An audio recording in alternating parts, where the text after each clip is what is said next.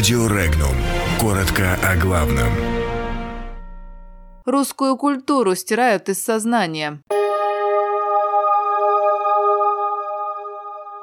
Арктика – приоритет Северного флота ВМС России.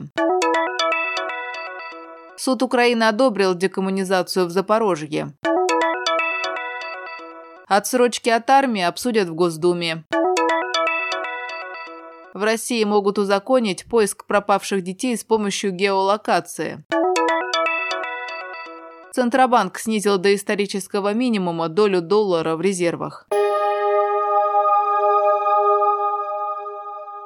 Приоритетным направлением деятельности Объединенного стратегического командования Северного флота в 2019 году является продолжение выполнения задач в Арктике. Командующий Северным флотом адмирал Николай Евменов отметил, что у Северного флота накоплен громадный опыт деятельности в Арктике, и на текущий год планируется выполнить ряд арктических походов отрядов кораблей, а также провести различные тактические учения с привлечением подразделений, размещенных на арктических островах. Наряду со своей освоением Арктики Северный флот продолжит выполнять задачи и в других районах Мирового океана, в том числе в Средиземноморском бассейне.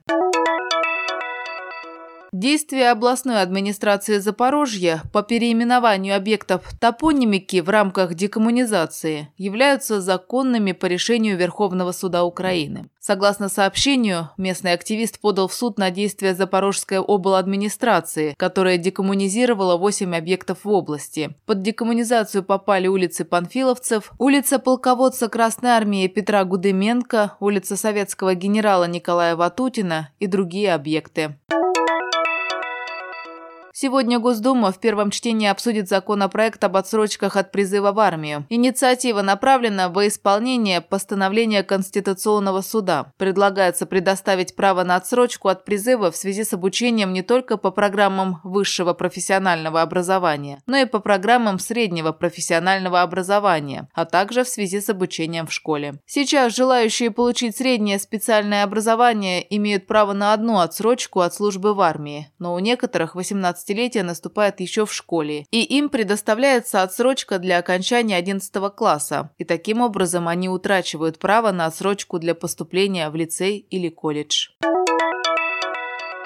Госдума в первом чтении обсудит законопроект о поиске пропавших детей при помощи данных геолокации их гаджетов. Поправками предусматривается возможность оперативного поиска без вести пропавших несовершеннолетних путем определения их возможного местонахождения с использованием геолокации данных при соблюдении ряда условий. Законопроект планировалось обсудить еще в 2018 году. Документ несколько раз был включен в повестку заседания Госдумы, однако парламентарии так его и не обсудили в ходе осенней сессии. Не хватало времени.